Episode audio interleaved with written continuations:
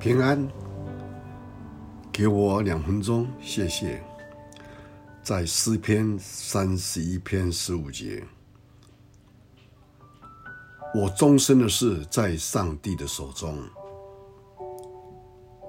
以前在伦敦有个很值得纪念的一个宴会。有人设宴招待当时英国思想界的领袖，他们是政治家、艺术界的、文学界的、财政界的和宗教界的领袖人物。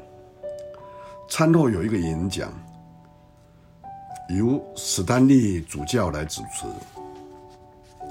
演讲的题目和内容事先并没有规定，主持人便提议讨论。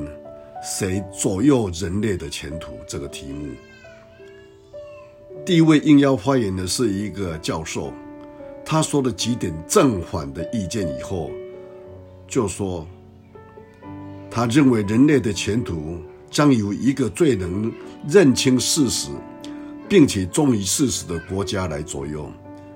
听众对他的演说甚为啊叹服，主教立刻起身片刻。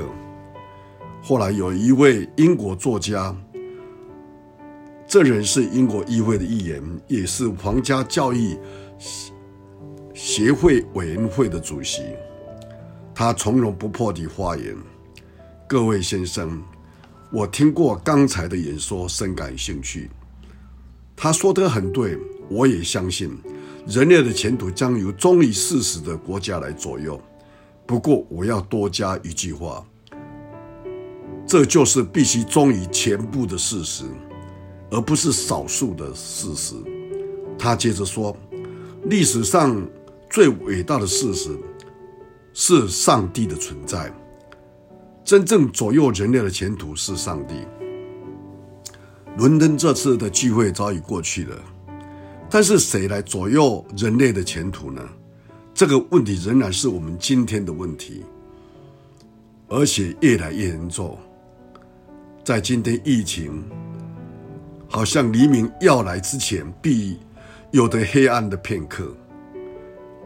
在约伯记三十七章二十一节说：“现在有云遮蔽，人不得见穹苍的光亮。”我们一起来祷告。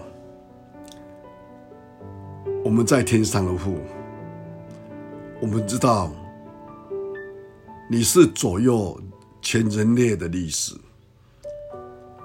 因为历史是在见证上帝你的存在。恳求你给我们智慧，也有看见，让我们有因着你在带领我们。